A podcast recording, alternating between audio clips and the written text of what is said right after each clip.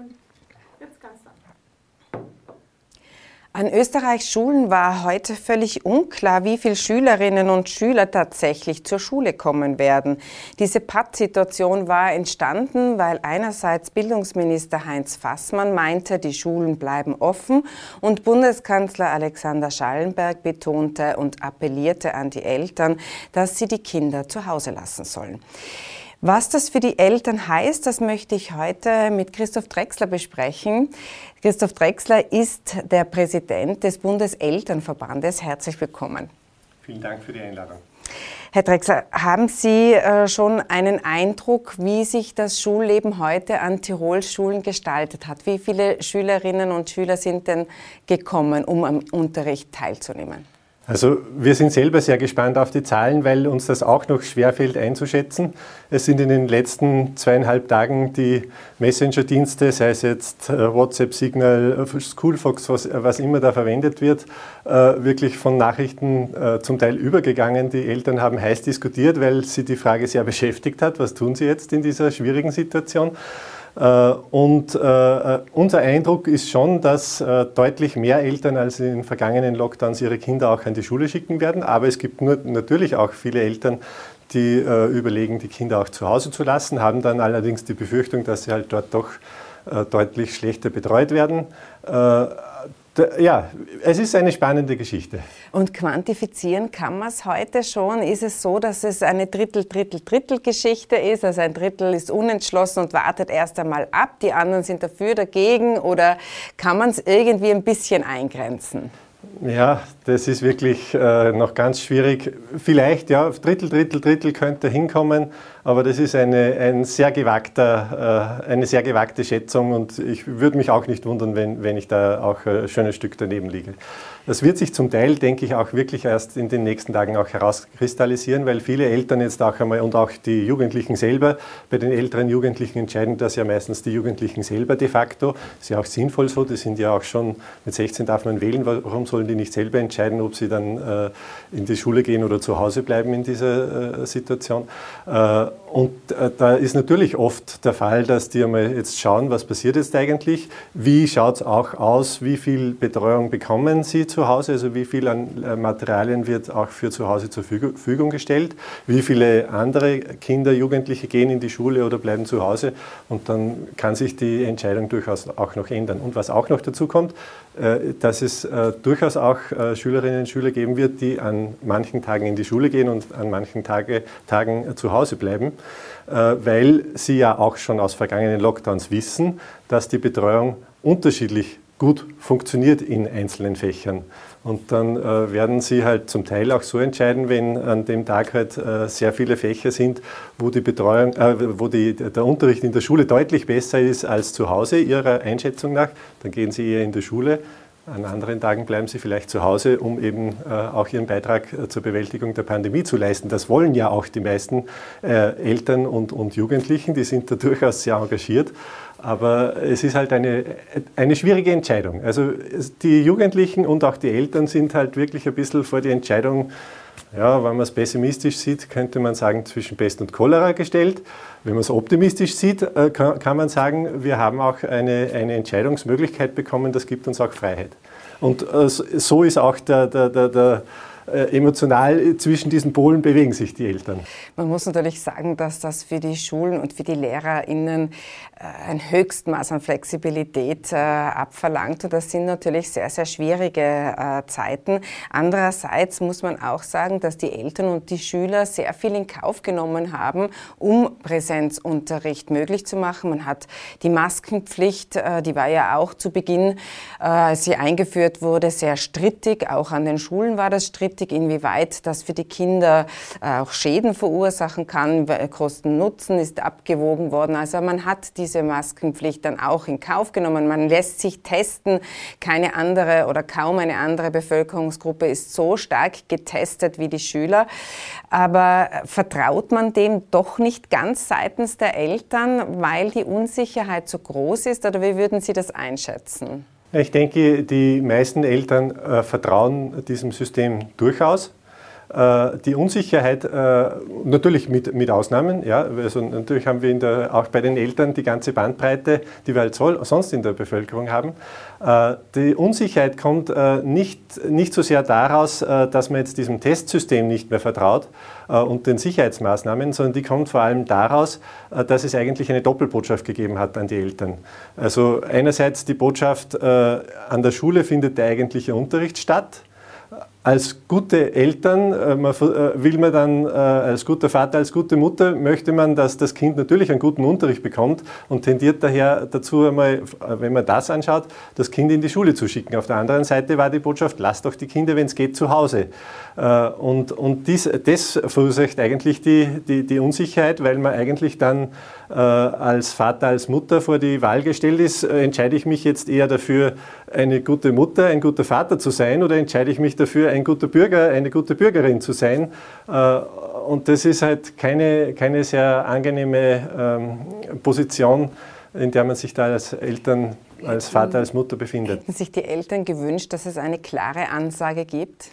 Ich denke, viele Eltern hätten sich das gewünscht. Aber es gibt natürlich auch Eltern, die sagen, ja, eigentlich ist es ja gut jetzt so, jetzt kann ich auch selber entscheiden.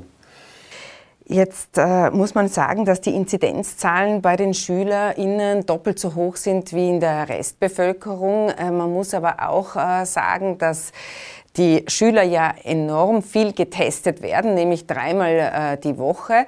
Jetzt äh, könnte man sagen, die Schule ist ein sehr, sehr sicherer Ort, weil ja zuletzt waren 0,1 Prozent äh, der Schüler PCR äh, positiv und auch in den letzten Monaten waren es eigentlich sehr, sehr wenige Fälle. Aber in dieser Bandbreite von eben Verunsicherung bis sicherer Ort, wie schätzen denn Sie die Schule ein? Ist es ein sicherer Ort? Ich denke, da pendeln wir ja jetzt seit Monaten eigentlich zwischen diesen beiden Zuschreibungen hin und her. Äh, die einen sagen, äh, Sie haben es ja gerade beschrieben, ich muss es nicht wiederholen. Und ich denke halt, die Wahrheit ist irgendwo dazwischen. Äh, es ist einerseits wirklich ein sicherer Ort, weil wirklich, also es gibt so gut wie keinen Bereich, wo so intensiv getestet wird. Äh, äh, und auch so konsequent, so regelmäßig. Äh, und, und auf der anderen Seite lässt sich auch nicht verleugnen, dass die, dass die Inzidenzzahlen an den Schulen gerade in den letzten Wochen auch gestiegen sind und hoch sind. Allerdings, auch da muss man wieder dazu sagen, wenn es wenn, dann Leute gibt, die sagen, ja, und daher wissen wir, das ist ein extrem unsicherer Ort. Äh, ja, äh, das, äh, wo viel getestet wird, wird halt auch mehr gefunden. Also natürlich, wenn wir jetzt die Schülerinnen und Schüler alle in einen strengen Lockdown nach Hause schicken, natürlich fallen dann die Inzidenzen, weil, weil ja auch plötzlich die ganzen äh, Tests wegfallen. Mhm. Und das darf man dann auch nicht vergessen. Also die Wahrheit, denke ich, ist irgendwo dazwischen. Es ist weder ein völlig sicherer Ort, noch ist es ein völlig unsicherer Ort. Äh, ich glaube, auch deswegen machen sich die Eltern die Entscheidung nicht leicht. Äh, äh, ja, und ich denke, es bleibt uns ja auch gar nicht recht viel anders übrig, als das jetzt so zu nehmen, wie es ist und nach bestem Wissen und Gewissen zu entscheiden. Und ja, je nachdem, man hat ja jetzt auch schon Erfahrungen gemacht in den letzten Lockdowns, wie gut das ging oder nicht ging, wie sehr mein Kind da, damit gut zurechtgekommen ist oder nicht so gut zurechtgekommen ist. Ich kenne beides auch aus eigener Erfahrung.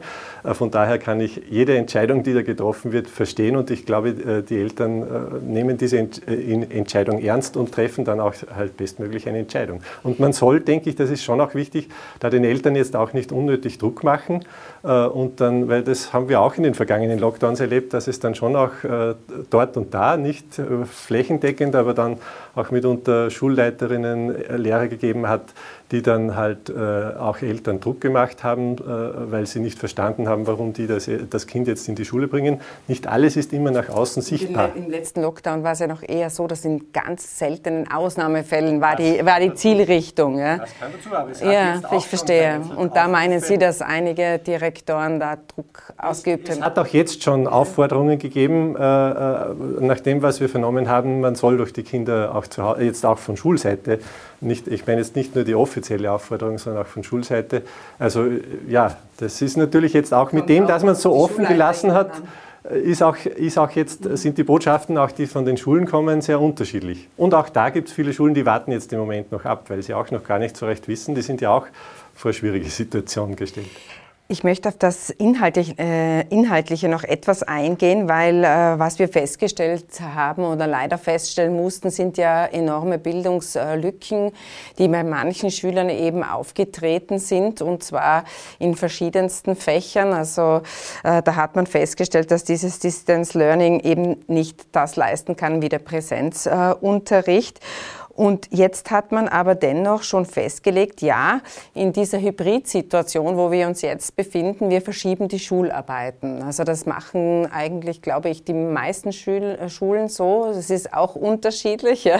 Auch da gibt es keine einheitliche Richtlinie, ob man jetzt Schularbeiten und Tests macht. Aber das drängt sich ein bisschen die Frage auf, ist das schon die Kapitulation, weil man sagt, okay, mein Kind wird auf jeden Fall in den nächsten Monaten nicht so gut oder Wochen nicht so gut lernen können? Ist das ein Eingeständnis, dass es sozusagen das Distance Learning nicht funktioniert? Ja, ich glaube, das ist wirklich ganz schwierig, das generell zu beantworten, weil es eben wirklich eine sehr, sehr große Bandbreite diesbezüglich gibt. Die gibt es zwischen Schulen, aber auch innerhalb der Schulen. Äh, äh, und, und deswegen äh, ist, kann man das eigentlich so generell nicht beantworten. Aber was jetzt Schularbeiten-Tests betrifft, also auch da sind wir gespannt, wie es jetzt wirklich in der Fläche sein wird. Also so, dass jetzt überall die Schularbeiten verschoben würden, ist nicht meine Wahrnehmung. Also unser Eindruck ist, dass speziell die Schularbeiten, die jetzt in dieser Woche stattfinden, an vielen Schulen auch stattfinden, auch nachvollziehbar. Die haben sich ja auf diese Schularbeit schon vorbereitet. Äh, also die, die, das sind ja Schularbeiten, die heute, morgen, übermorgen stattfinden.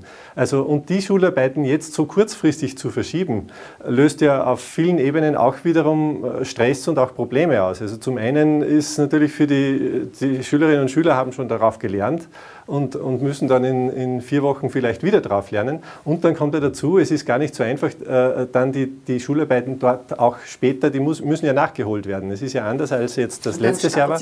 Dann staut sich das, dann ist im Jänner purer Stress und zum Teil ist es ja sogar auch oft einmal organisatorisch schwierig, das überhaupt noch unterzubekommen, äh, weil ja, weil es ja Regeln gibt, wie viele Schularbeiten in einer Woche stattfinden äh, dürfen. Dann ist es ja so, dass ein Lehrer auch äh, nicht, äh, äh, nicht, nicht vier Schularbeiten in zwei Tagen haben kann, weil der muss sie ja korrigieren, der muss sie innerhalb einer Woche zurückgeben. Also auch da, auch da gibt es Notwendigkeiten, die sieht man nicht immer so gleich äh, als, als nicht Beteiligter in der Organisation, aber das stellt jetzt Schuldirektoren, Administratorinnen äh, durchaus vor nicht unbeträchtliche Probleme. Deswegen verstehe ich schon auch, dass da auch viele Schulen sagen, ja zumindest die in, der, in, dieser, in diesen nächsten Tagen, die sagen wir jetzt einmal noch nicht ab.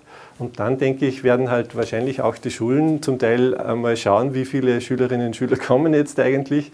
Äh, macht Sinn, die nächsten Schularbeiten zu verschieben, weil sowieso so viel weniger Schüler in der Schule sind? Oder äh, äh führen wir sie nicht doch besser durch, um nicht dann den Stress danach zu vergrößern?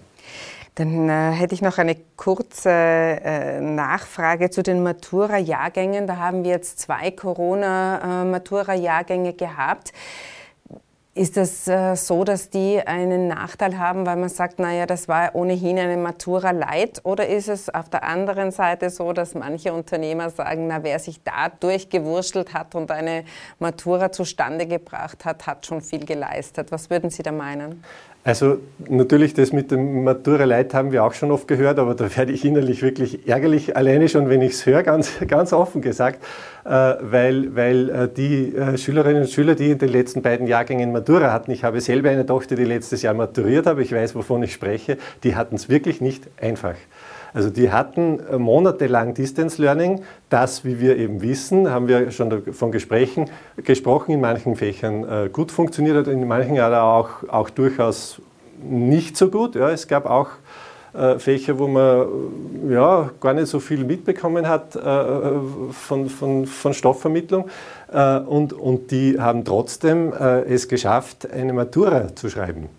Also Sie merken vielleicht schon, ich werde da auch wirklich emotional. ja, Sie sind äh, natürlich äh, sozusagen unmittelbare Betroffenheit, ja, aber es gibt ja tatsächlich diese Bandbreite. Weil ich wirklich hohen Respekt habe vor den Leuten, die das in, in, in diesen beiden Jahren geschafft haben. Und äh, ich denke, das muss man auch für die nächste Matura berücksichtigen. Auch die haben, die haben zwar jetzt hoffentlich, äh, werden die nicht mehr unmittelbar in einer Welle das, äh, oder einer abflauenden Welle, so war ja im letzten Jahr, schreiben müssen, äh, aber, aber haben trotzdem jetzt über, über Monate hinweg eigentlich äh, Distance Learning gehabt mit unterschiedlichem äh, Unterrichtserfolg.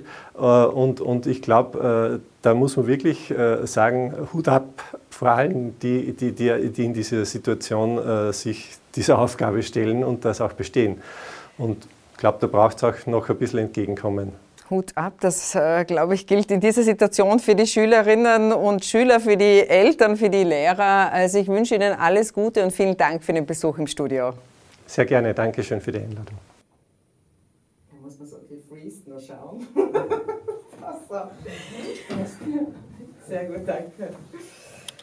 Ja.